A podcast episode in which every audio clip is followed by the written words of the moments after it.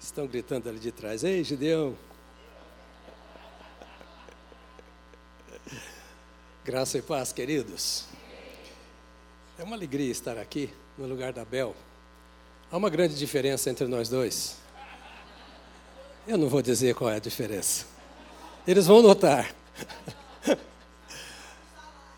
É, eu já falei para ela que o que ela fez ali rescindirá numa num, consideração salarial depois. É melhor vocês darem uma ofertinha para ela, porque esse mês vai ser pobre, viu?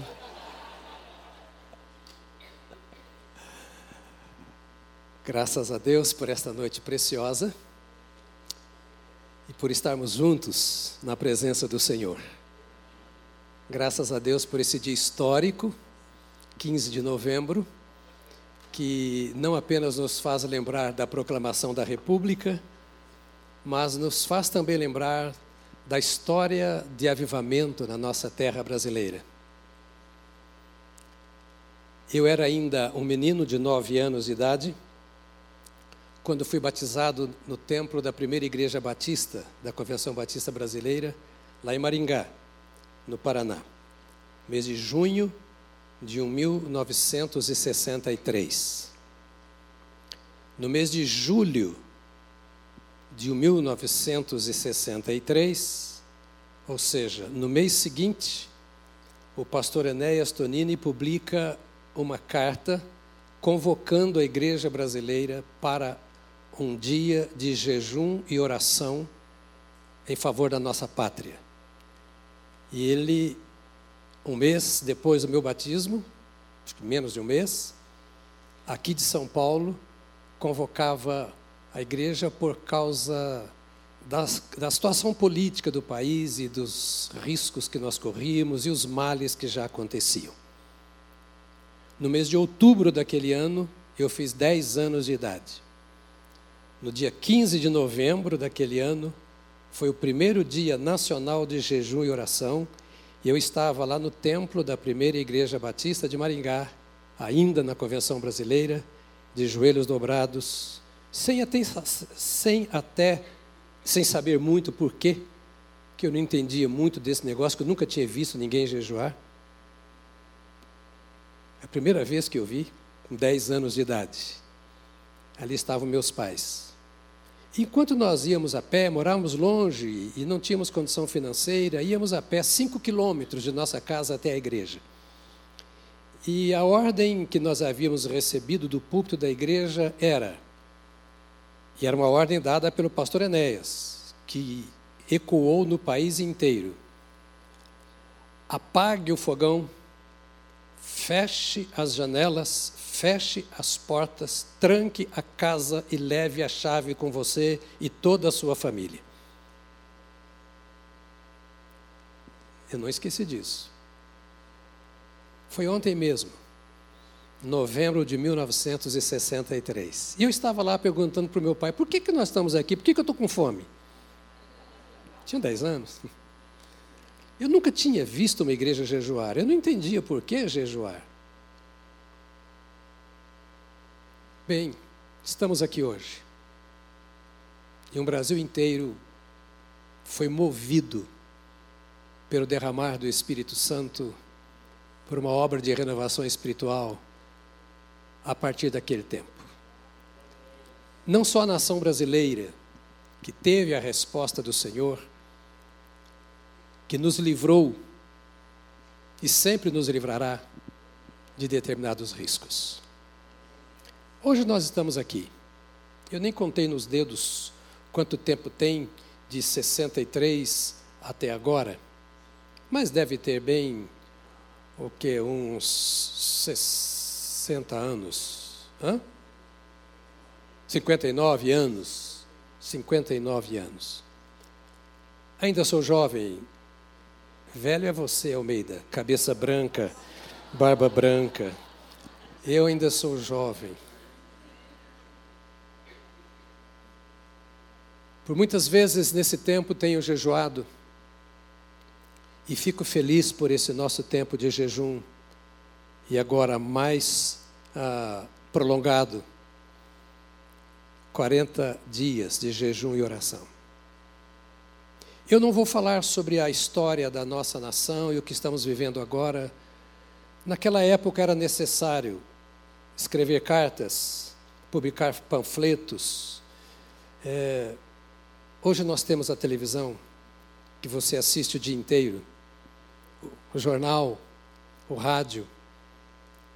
Os colegas de trabalho, hoje todo mundo fala o que nós estamos vivendo. Então eu não preciso colocar isso para você. Mas eu queria considerar com você nas próximas duas horas e meia. Pode não? A vigília. Quem veio à vigília ontem? Vocês topam outra agora?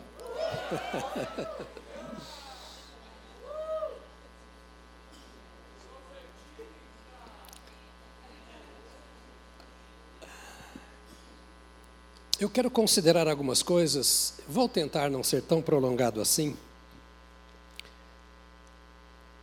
Mas nós não podemos pensar em jejum, em oração, apenas do ponto de vista pontual, todo dia 15 de novembro. Nós fomos estragados, de certa forma, pelo movimento pentecostal e depois pelo neopentecostal, com a ideia de que algumas coisas são específicas, como se fossem alguns ministérios específicos do corpo de Cristo. E uma das grandes perdas que nós tivemos, sobretudo os que vieram do meio tradicional, como eu vim, foi entender que intercessão era um dom do Espírito Santo, era um ministério do Espírito Santo para alguns especificamente chamados. Então, quem são os irmãos da intercessão? São os que seguem pastor Robério. Eu não vou falar o nome dela hoje não, porque ela me Missionária Isabel, esse é o pessoal da intercessão. Mas essa é a ideia, porque venha para a reunião de intercessão e você vai ver quem está aqui. Parece que o pessoal da intercessão é aquele pessoal especialmente chamado, vocacionado, recebeu o ministério do Espírito Santo para orar pelos outros crentes.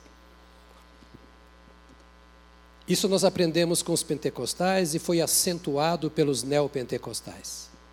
Mas não é isso que nós aprendemos com a Bíblia, a palavra de Deus. Então, aprendamos a fazer diferença entre cultura e Bíblia.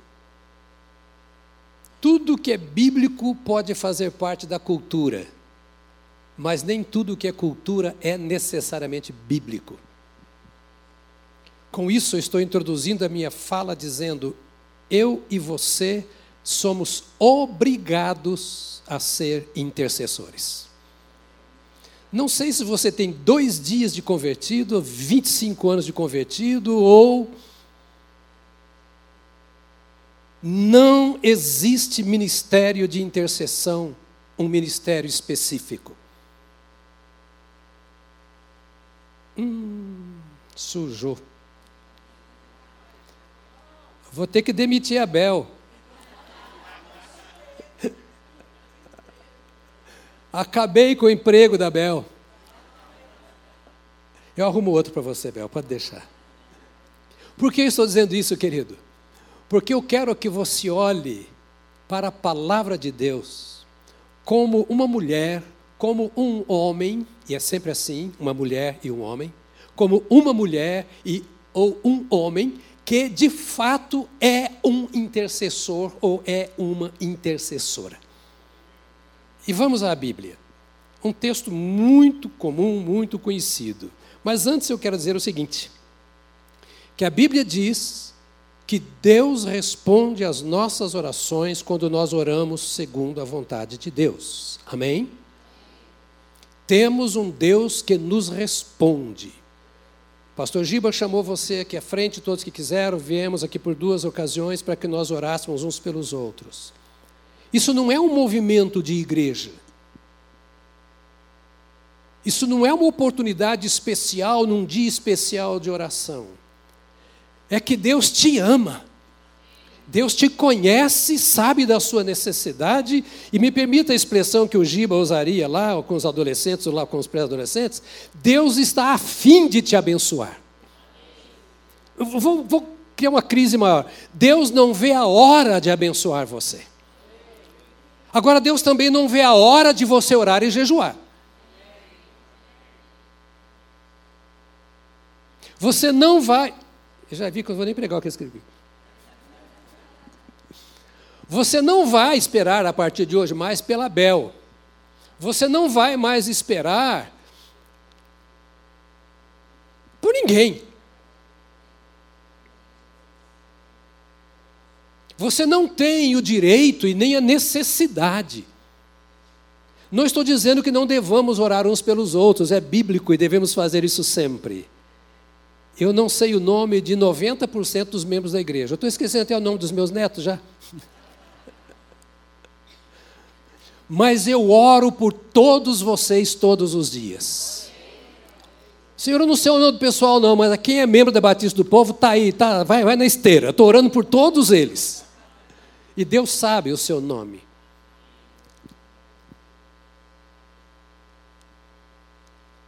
Nós pregamos o que a Bíblia diz, que se nós orarmos segundo a vontade de Deus, o Senhor nos ouve.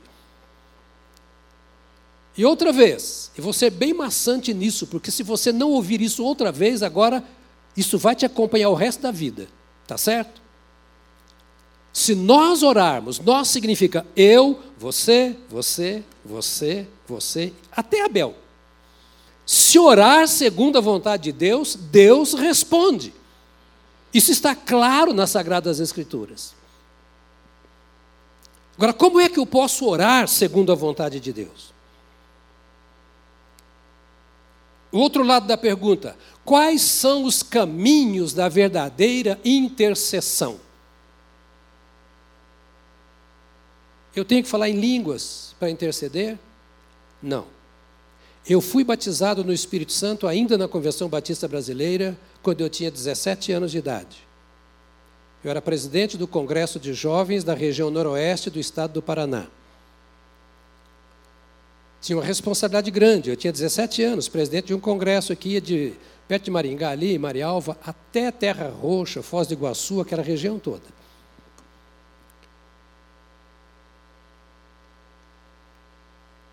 Eu fui falar em línguas aos 24 anos de idade. Sete anos depois, quase oito. E eu tinha menos da unção do Espírito Santo, por não falar em línguas, por não ter um outro dom carismático. O caminho de Deus para responder à sua oração não está diretamente ligado aos dons espirituais está diretamente ligado ao quê? Vamos ver Neemias, capítulo 1. Agora que vamos começar a mensagem. Neemias, capítulo 1. Você quer aprender um pouco hoje? Se você frequenta os cultos do pastor Robério, da, da, da missionária Isa... Não vou falar seu nome aqui.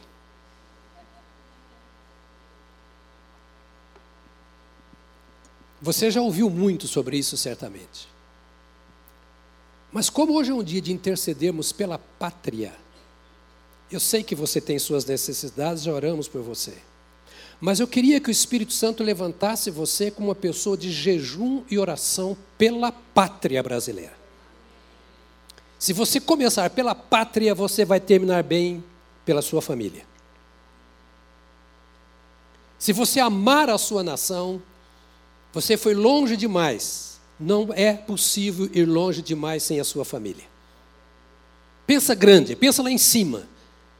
Não pense em ser uma bênção para a sua casa, isso é pouco demais. Pense em ser uma bênção para a sua nação. Porque os seus filhos, os seus netos, as gerações que virão nessa nação brasileira dependem de você. Os próximos anos nesta nação dependerão de você.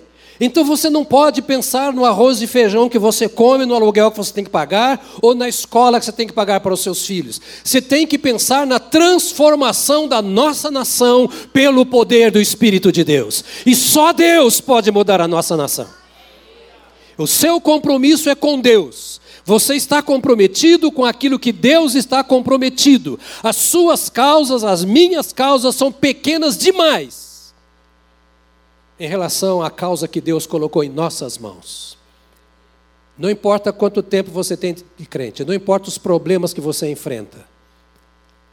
Lute aos pés do Senhor para resolver os problemas da nação, os seus serão resolvidos. Às vezes converso com minha esposa dizendo assim: eu fico pensando quanto problema as pessoas têm. E que nós poderíamos estar vivendo os mesmos problemas, porque vivemos na mesma época, no mesmo lugar, nas mesmas condições, e por que não vivemos? Porque um dia nós decidimos consagrar a nossa vida aos outros.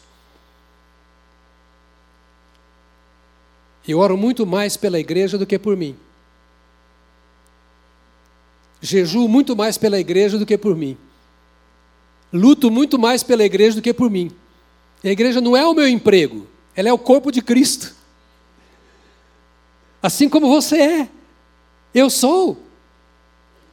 Nós precisamos crescer um pouco mais nessa nossa visão da nossa participação na obra de Deus na terra. E é isso que eu quero chamar a sua atenção. Ixi, você vai dizer, eu não vim aqui para isso. Eu quero pegar aqui o exemplo de um homem. Irmãos, desculpe, eu estou emagrecendo e a calça está caindo, é um caso sério, eu estou amarrando corda, lençol, mas não tem jeito. Então, agora estou puxando aqui, mas não vai, não adianta. Não adianta. O colega, o pastor fica um olhando o outro assim, sabe? Tem umas regras de homilética que a turma fica assim, ah, não está sendo homilético, né? Tal, tal, tal. tal. Não estou nem aí para vocês, eu não posso deixar a calça cair aqui na frente.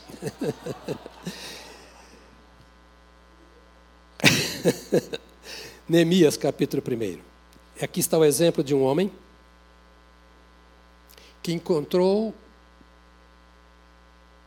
na verdade, um caminho. O caminho da oração intercessória para a cura da sua nação. E comigo, oração intercessória. Oração intercessória é aquela que você faz pelo outro. Põe a mão no seu peito e diga: é comigo mesmo. Isso, é com você, porque você é templo do Espírito Santo. Olha para mim, e eu quero dizer para você, em nome de Jesus, e eu não sou pregador da era moderna. Sou velho demais para isso. Não estou aqui para coaching, para te estimular nada. Eu estou aqui para que você conheça a palavra de Deus. E a palavra de Deus diz que você é templo do Espírito Santo. Eu não tenho nada com isso, a não ser o meu compromisso com a palavra de Deus. Então você tem que se ver como templo do Espírito Santo. Você tem que agir como templo do Espírito Santo. E aqui está a palavra dizendo assim: palavra de Neemias, filho de Acalias, no mês de Quisleu, no vigésimo ano, quando eu estava na cidadela de Suzã, veio Anani, um dos meus irmãos, com alguns homens de Judá. Eu lhes perguntei, diga comigo, perguntei. Eu lhes perguntei a respeito dos judeus que escaparam e que sobreviveram ao exílio e a respeito de Jerusalém. E eles me responderam: os restantes, os que sobreviveram ao exílio e se encontram lá na província, estão em grande miséria e humilhação.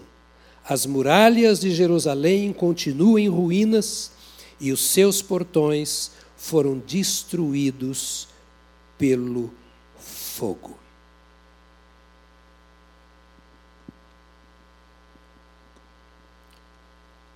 A intercessão começa com verdadeiro interesse pela situação do outro. Com o verdadeiro interesse.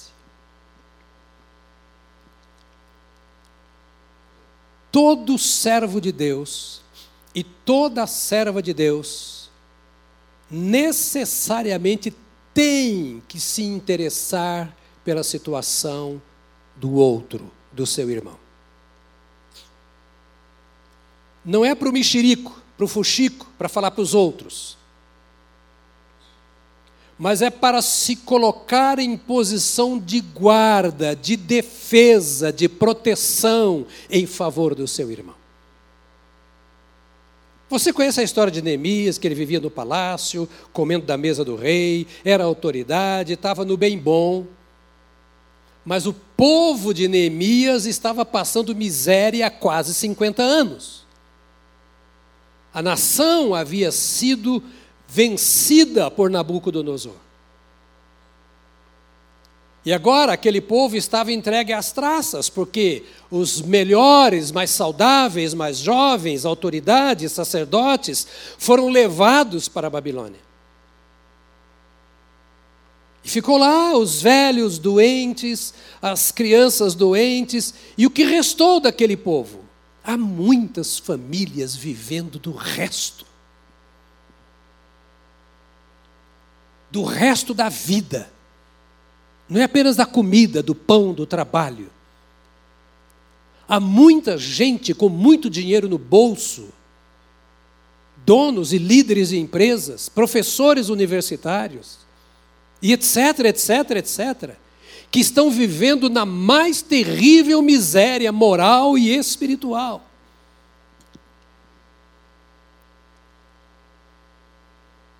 E Neemias, de repente, quando vê alguns dos seus irmãos, parentes, amigos ou irmãos como compatriotas, que chegavam ali, a Babilônia, onde ele estava, a primeira atitude dele foi o que acontece com os meus irmãos? Faz essa pergunta para você mesmo. Fala aí. O que acontece com os meus irmãos?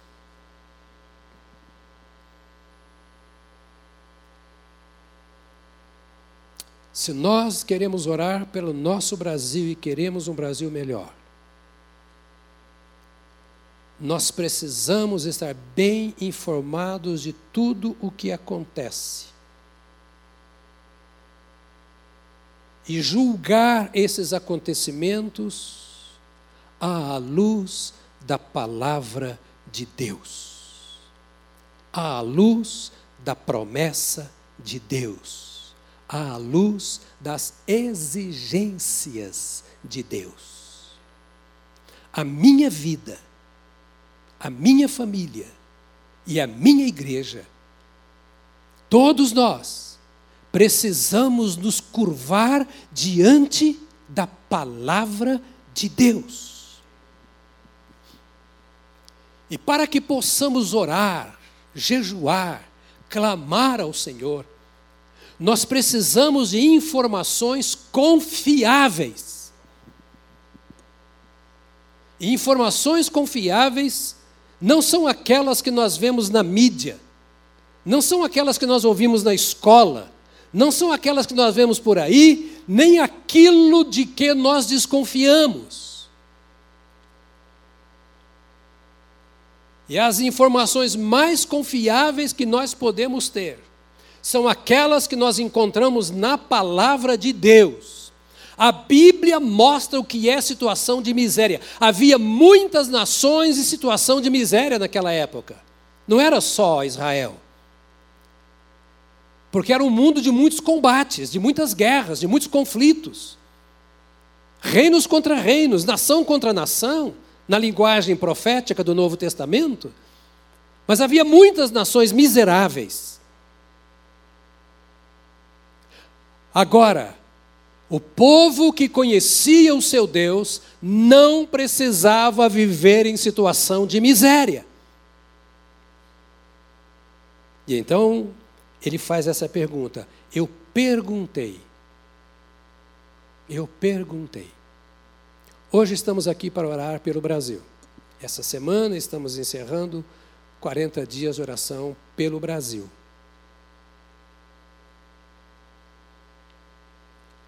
Como está a minha terra? Eu preciso me incomodar com isso. E não é para falar no meu local de trabalho, nem para debater na sala de aula na universidade. Não é para discutir política. se eu estou votando em A ou em B. Eu preciso saber disso, para eu dobrar os meus joelhos e para eu ter elementos para a minha vida, diga comigo, vida, para a minha vida de oração e de jejum. Eu não preciso de programa da igreja para orar e jejuar. Eu não preciso do incentivo de ninguém para orar e jejuar. Eu não devo esperar por isso, porque eu e você somos homens e mulheres de Deus levantados como sal, como luz, como profetas nesta geração corrompida e perversa.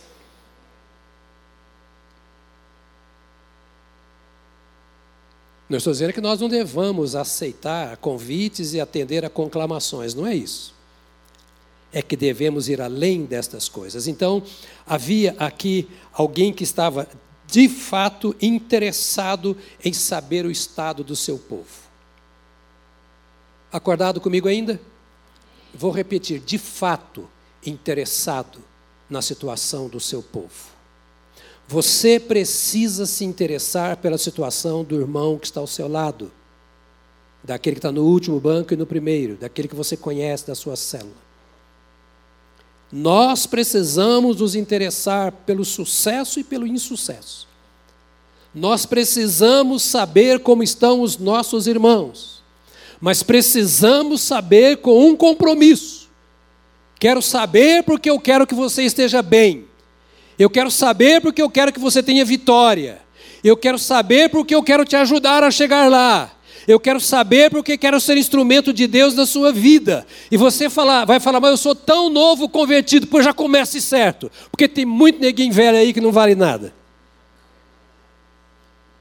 Porque aprendeu a viver uma vida errada desde recém-convertido.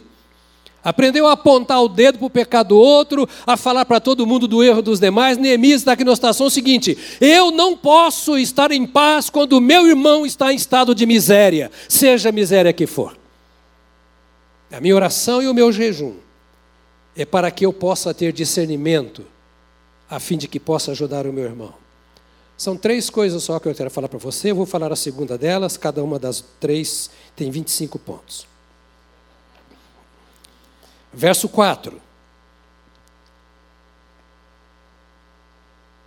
Quando ouvi estas palavras, eu me sentei, chorei e lamentei por alguns dias.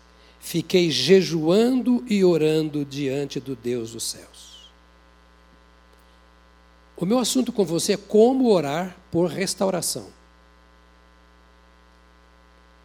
Por isso que eu estou batendo duro.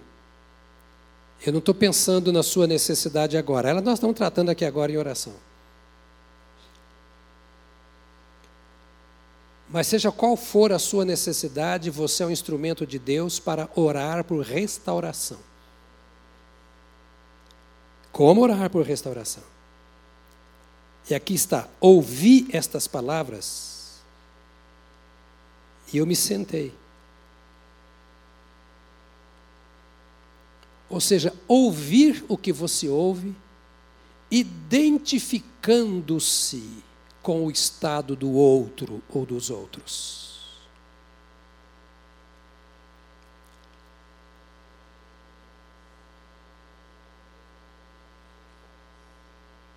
Você vem aqui nos cultos na terça-feira para Bel e equipe se identificar com a sua situação e orar por você, correto?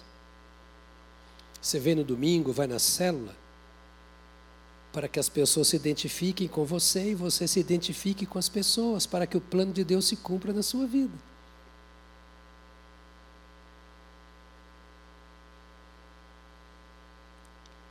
É com esse espírito que o Neemias faz a pergunta. Não perguntou por perguntar. Ah, como é que está o pessoal? O pessoal está mal. Eu sabia. Sabia. Eu sabia que ia estar mal. Do jeito que eles fazem, do jeito que eles são, o caminho que pegaram. Não, não era isso que ele queria. Ele perguntou e depois ele disse: Eu ouvi. Diga, eu ouvi. Aqui no texto quer dizer, eu prestei tanta atenção que ao ouvir eu entendi. A resposta era exatamente de acordo com o que eu precisava ouvir. Estão bem ou não estão bem? E quando falaram, eu entendi: não estão bem. Eu não fiz vistas grossas. Eu não disse, ah, é assim mesmo, o mundo é assim. É, está vendo, pecaram. Estão lá porque estão em pecado, porque eu sou do mesmo povo, estou aqui, estou bem no palácio. Cada qual paga pelos seus pecados. Você está me entendendo? É porque a igreja não está acostumada com esse tipo de coisa hoje. Que nós estamos acostumados a receber. E hoje eu estou chamando você para a guerra. Hoje é um dia em que nós encerramos uma campanha de jejum e oração.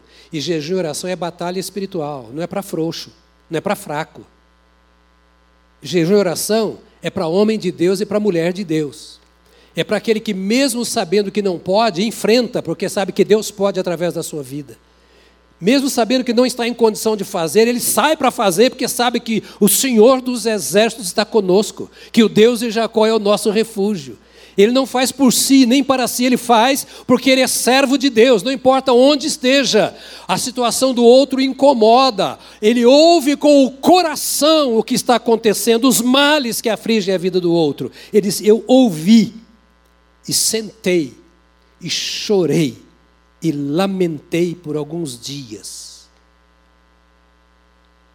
Ou seja, eu ouvi com interesse, eu ouvi intencionalmente. Como é que nós ouvimos a respeito da situação do nosso país? Com ouvido de político, partidário? Ou com ouvido de homem e mulher de Deus, que é chamado de sal da terra e luz do mundo? Como é que eu ouço as notícias? como um aluno ou professor, ou como um homem, uma mulher que sabe qual é o propósito de Deus para o mundo e percebe que o mundo está cada vez mais distante desse propósito e que ouve e que senta e que pensa e que chora, porque chora como Jesus chorou.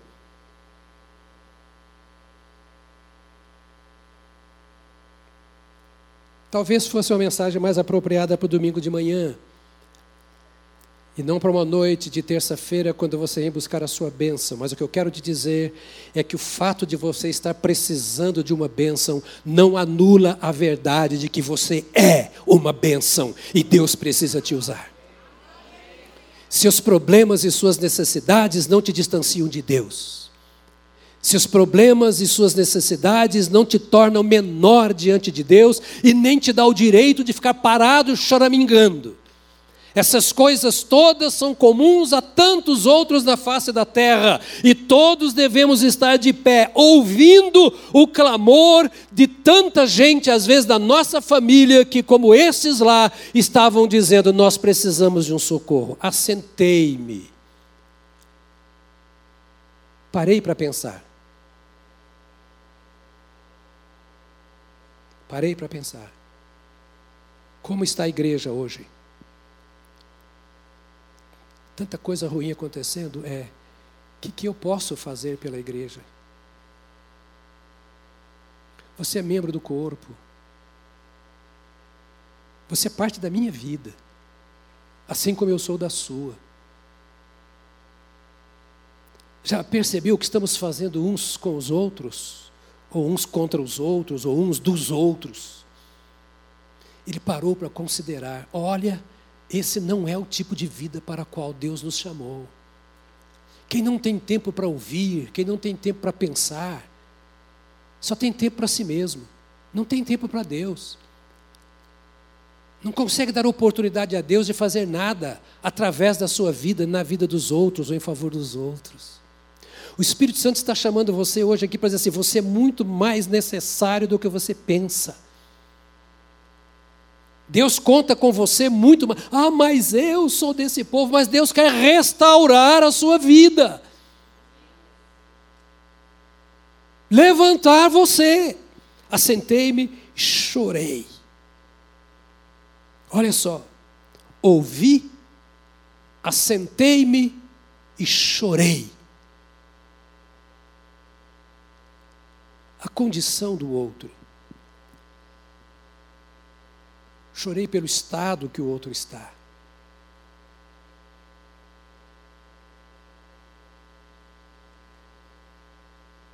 Detalhe: isso é ser pentecostal. Isso é ser renovado. Isso é ser avivado. Eu posso dar tantas glórias a Deus, aleluias, pular, rodopiar, eh, fazer eh, lá, de fogo, como é que chama aí, etc, etc, etc. Não, forró não, forró até é bom. Mas se eu não tenho essas coisas, eu estou faltoso para com o meu Deus e para com o meu povo. Bate a mão no seu peito e diga: Deus precisa de mim. Eu vim aqui para dizer para você que você é muito mais do que você pensa, de que você é muito mais útil e necessário nas mãos de Deus em favor deste mundo do que você imagina. Talvez você tenha vindo aqui por causa de doença, por causa de qualquer enfermidade sua ou de outro, problema, doenças, problemas e até a morte, todos nós experimentamos, experimentaremos. O que não pode acontecer é dessas coisas fazer-nos ficar lá numa terra devastada, como estava aquele povo, sem desfrutar do que Deus tem para dar, chorando as nossas mágoas. Fala para o irmão que está ao seu lado, vou embora correndo agora lamentei. Olha, olha, olha os verbos que você encontra aí nesse verso 4. Ouvi, assentei-me, chorei, lamentei. Eu senti a dor do outro e não me conformo com a situação do meu povo. Eu estou aqui hoje nesse púlpito e na, na, no pastorado desta igreja porque eu não me conformo com a situação da igreja de Jesus.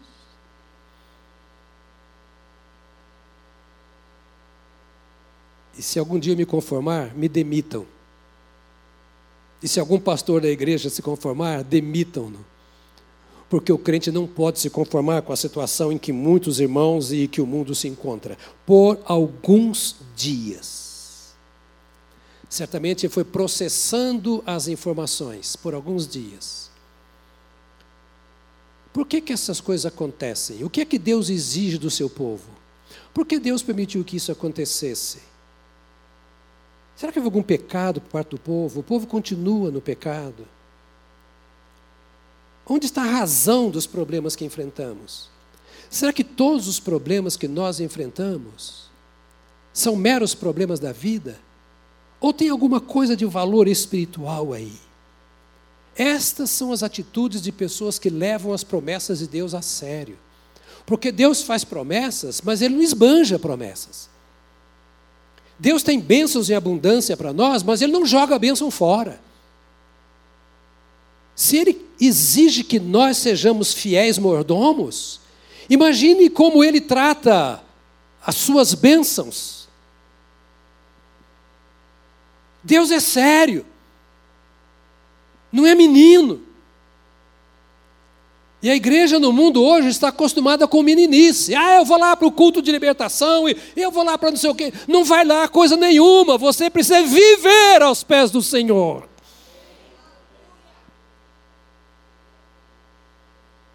A Bel nunca mais vai me chamar aqui, mas eu não estou nem aí para a Bel. Ela já me maltratou aqui mesmo hoje.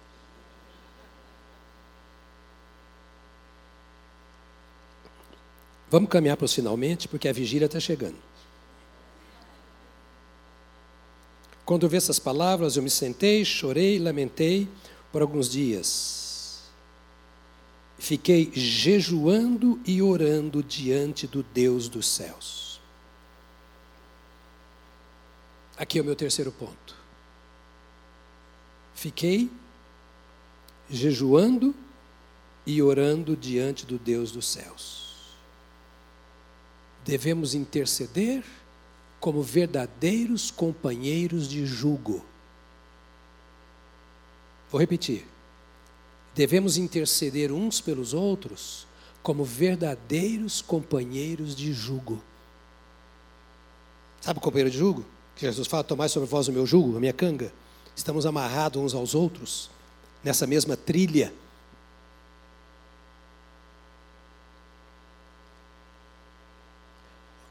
O mundo e a igreja não estão acostumados com esta verdade. E eu teria outra mensagem para falar em cima disso aqui, então eu vou, vou, vou concluir logo aqui, porque Senão, quando a Abel falar que eu venho pregar, ninguém mais volta. Nós vivemos muito soltos. Cada um dono do seu próprio nariz. Vai para onde quer, faz o que quer. Hoje eu estou nessa igreja aqui, amanhã eu estou naquela ali, hoje eu faço isso, amanhã eu deixo de fazer, não tem nada, conta nenhuma a prestar para ninguém. Mas o intercessor é aquele que se sente companheiro de julgo até daqueles que ele não conhece. Ele ora, ora por pessoas cujo nome ele não sabe, ele sofre pela dor de gente que ele não conhece. E sofre não emocionalmente apenas, espiritualmente. E esse é o chamado da igreja do Senhor Jesus.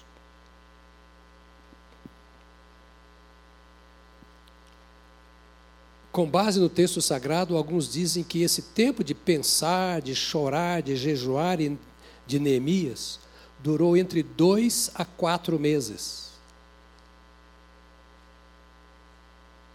Quem me ouviu? Quanto tempo? Detalhe: Neemias era respeitado no palácio do rei. Em certo sentido, a vida do rei estava nas mãos dele, porque ele era o copeiro do rei. Se pusesse um veneninho ali, já era. Então ele era respeitado, porque ele era responsável pela vida do rei. Certamente não estava nem próximo da pobreza dos seus irmãos que estavam lá naquela terra na linguagem bem atual, ele estava no bem bom. Podia curtir a vida. Estava debaixo da cobertura do rei, morando no palácio do rei, com tantas riquezas. Como é fácil nos esquecermos da dor do outro quando estamos bem. Como é fácil não me importar tanto com o que está acontecendo com o meu país, se os meus negócios estão andando direitinho. Nem me lembrar daqueles que estão sendo é, vítimas do diabo nas mais diversas práticas religiosas, sem dizer na prática do pecado. Se eu estou orando em línguas e falando em línguas e tendo reuniões gostosas e ungidas,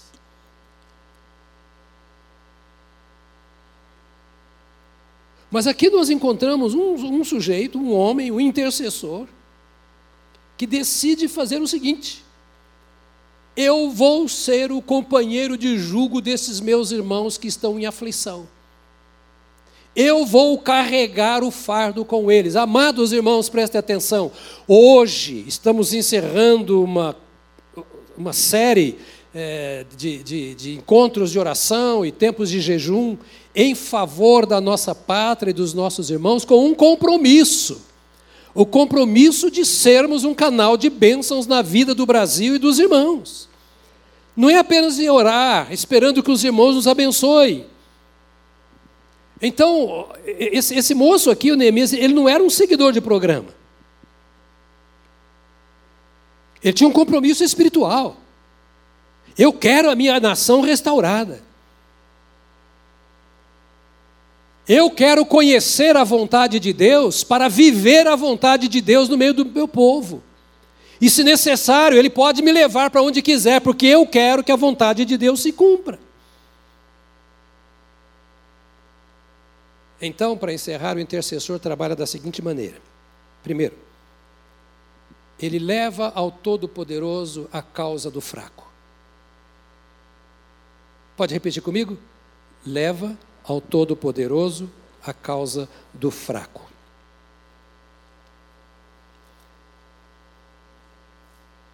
Ele compreende o outro, ele sente o drama, ele vive a vida do outro. Em que pese o fardo próprio que ele já carrega. Segunda coisa, santifica a própria vida em busca de conhecer a vontade do Senhor em relação ao problema do outro. Santifica a própria vida em busca de conhecer a vontade de Deus em relação ao outro. Então não santifico a minha vida para eu ser mais santo. Eu santifico a minha vida para eu ser mais útil. Hum? Diga, eu sou útil. Jesus santificou a si mesmo em nosso favor. Mas ele é santo, santo, santo, e quantas vezes santo você quiser dizer. Mas ele se separou, sendo ele santo, em nosso favor, para nos santificar. Intercessor é esse que se separa para tornar o outro mais puro, mais abençoado, ele purifica-se a si mesmo para que o outro seja mais, mais perfeito ou mais aperfeiçoado na sua vida por sua oração.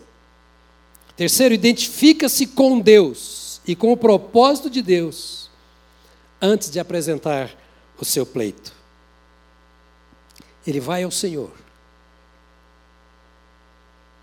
Passa tanto tempo em oração e jejum para conhecer a vontade do Senhor e não para que o Senhor conhecesse a vontade dele.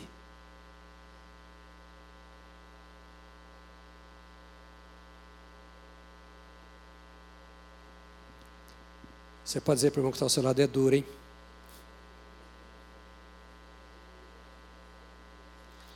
Mas a gente não ora exatamente como ele ensinou? Pai nosso que está no céu, santificado seja o teu nome, seja feita a minha vontade, assim na terra como no céu. Mas devia ser.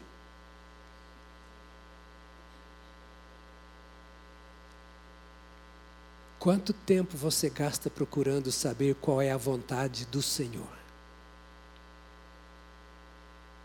Não é lambada, não, estou só pregando o Evangelho. Se bater a correia divina. Você gasta o mesmo tempo que você gasta pedindo a Deus para que atenda a sua vontade? O mesmo tempo que você gasta com Deus pedindo que Ele atenda a sua vontade, é o tempo que você gasta procurando conhecer a vontade de Deus e fazê-la. Se Deus é o Senhor, que pode atender ou não a minha vontade, por que eu quero que Ele atenda a minha vontade sem eu ter a mesma disposição de atender a vontade dEle? Quem está deixando de ser justo? Ele que não me ouve ou eu que não o ouço?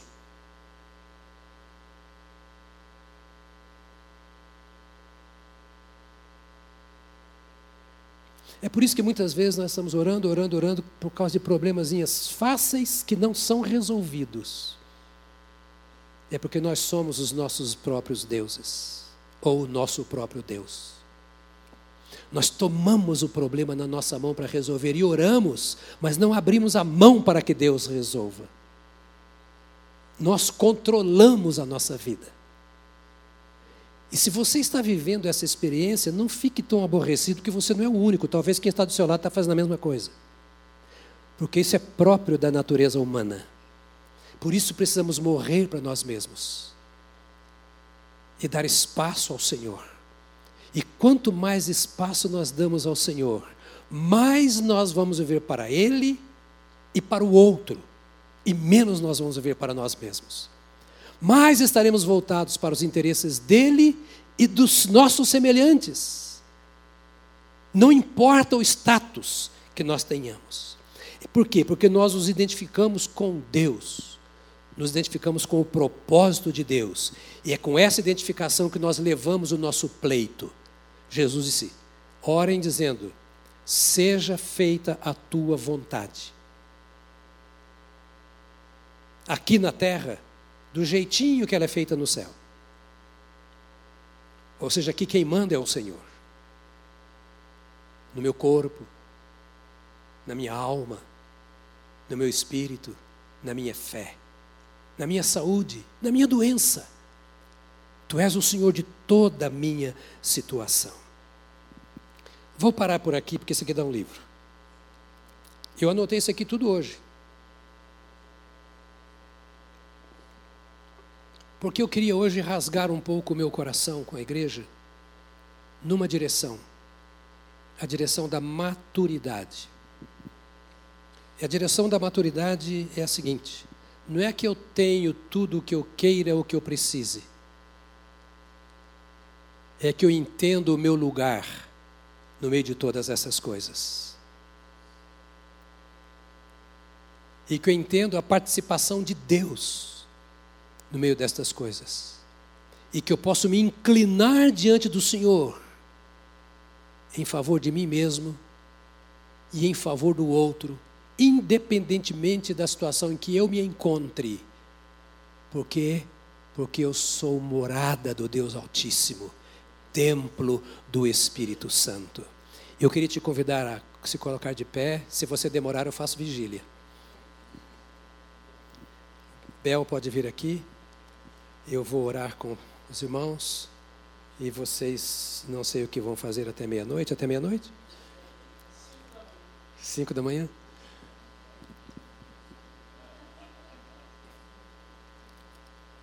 Eu quero orar com você nesta hora. Eu queria te pedir o seguinte: saia um pouco de si mesmo. Distancie-se dos seus problemas. Afaste-se daquilo que te limita.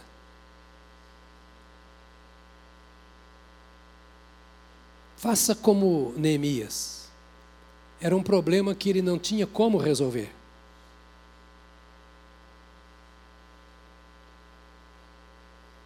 E ele ficou ali orando e jejuando entre dois a quatro meses. E de repente, o rei percebe que alguma coisa não ia bem. Talvez ele tenha jejuado tanto, quem sabe murchou o rosto, ficou meio pálido, talvez se vindo o cálice já meio trêmulo. Ele disse que ele estava jejuando e orando, jejuando e orando, orando e jejuando, durante sei quanto tempo. Talvez o sorriso já estivesse um pouco amarelo. E o rei olhou e disse: Mas esse não é o Neemias que eu conheço. Há tempo eu percebo que ele. Mas era o Neemias que Deus conhecia. Quem sabe a gente vai ter que parar de comer um pouco. Vai ter que dormir menos. Quem sabe ficar menos sentado e dobrar mais os joelhos. Quem sabe a gente vai ter que se colocar no lugar do outro. Ou quem sabe se colocar no lugar mais alto do que aquele em que nós mesmos nos encontramos. Dizer, não, Fulano não pode continuar assim. A igreja não pode continuar assim. Eu não posso continuar assim. Orar e jejuar para tempos de renovação, de restauração, de milagre, de poder. Orar para que a nossa pátria seja salva, seja livre, conheça o poder do Evangelho. Orar para que tudo que está acontecendo e venha a acontecer seja maneira de despertar corações para um fato. Se o Senhor não guardar a cidade, em vão vigia a sentinela. Amados, nesta noite, que é o encerramento de uma campanha de jejum e oração, eu queria que você não parasse mais de orar e jejuar, mas que você aprendesse a aplicar isso na sua amém, vida. Amém. Deus fará brilhar a sua glória, a sua presença o seu poder. Amém. Nosso Pai, bendito é o Senhor nesta igreja. Bendito é o Senhor em nossa vida em particular. Bendito é o Senhor nos nossos sonhos e nos nossos temores. Bendito é o Senhor na nossa fartura e na nossa escassez. Bendito é o Senhor, porque tu és bendito eternamente. E que a tua palavra nesta noite desperte o nosso coração faminto do Senhor Amém. para um relacionamento mais estreito, Amém. mais íntimo, mais poderoso, mais transformador. Sim. Renova a Igreja Batista do Povo. Renova, Senhor. Aviva o coração de cada uma das tuas ovelhas. Amém. Como fizeste na vida de tantos, faça até na vida daquele que está dormindo, cochilando, distante, mas vem, traz um barulho santo. Acende o fogo do Senhor em corações que estão frios. E nós oramos pela nossa nação. Queremos ser bênção para esta terra em qualquer situação. Tira da nossa mente aquilo que nela tem sido jogado pela mídia ou pelo mundo. Tira do nosso coração o peso de tantos maus acontecimentos, de tantas incertezas e temores. Livra o teu povo de olhar mais para as circunstâncias do que para o Senhor. Dê à tua igreja a leveza dos filhos do Altíssimo Amém. o coração descansado aos pés da cruz, e ensina-nos a viver mais tempo com o Senhor do que com as circunstâncias da vida. Seja o Senhor o Senhor da vida de cada uma das tuas servas e dos teus servos aqui presentes.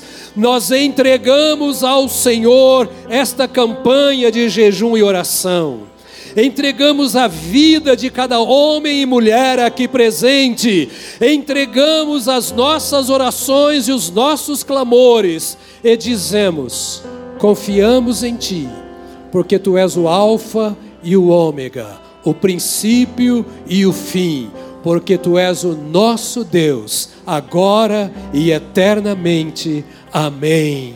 Amém. Amém. Amém.